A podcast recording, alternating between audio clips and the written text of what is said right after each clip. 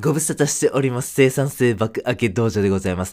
今日は会話の三種の神器 CCC を使おうというテーマでございます。はい。趣味、出身、仕事で会話の糸口をぜひ作ってくださいね。人見知りの方っていらっしゃるというふうに思います。えーそんなね、人見知りの方が一番嫌なイベント、それは初対面の人との会話なんじゃないでしょうか。そんな、えーバッドイベントですね。はい。これをですね、少しでもストレスレスにするご提案させていただきます。会話の CCC を覚えて使うということでございます。この CCC でございますが、趣味、出身、仕事の頭文字の C でございますね。はい。初対面の方と会話に詰まった時はですね、まず趣味から聞いてみましょう。休日は何なさってるんですか？これで OK でございます。きっとね、同じ趣味、共通の趣味なんかがあればね、そのタイミングでね、楽しい会話に早変わりということでございます。二つ目、出身でございますね。どちらご出身なんですか？というね、風に聞いてくださいね。あー僕、広島なんです。えー、広島私もそうなんですよ。というね。47分の1のルーレット回してみるのいかがでしょうか。そして最後の C は仕事でございますね。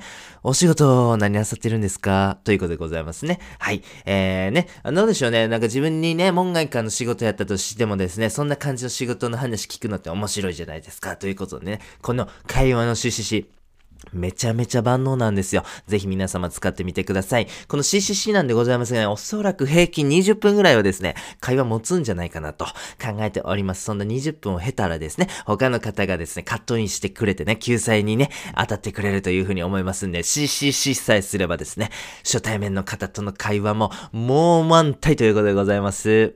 最後にやってみようのコーナーでございます。えー、会話の参照人技 CCC を使おうということでございました。趣味、出身、仕事を切り口に会話の糸口としてくださいね。CCC なんでございますが非常に覚えやすいですよね。なんか、あのね、サシスセソとかもあったりしますけど、CCC の方がね、いいですよね。はい。あと C3 でもええなと思ってね。あ CCC にするか C3 にするかね。ちょっと迷いましたけど、CCC にしましたね。そんなこと考えてたら C キューブでもええんちゃうかとかね、思ったりとかもしましたけど、CCC にしましたね。はい。ここで、こここぐらいまでね、もう CCC っていうことを聞きますとね、皆様の脳裏にも CCC というのがね、あのーこびりついたんじゃないかなと。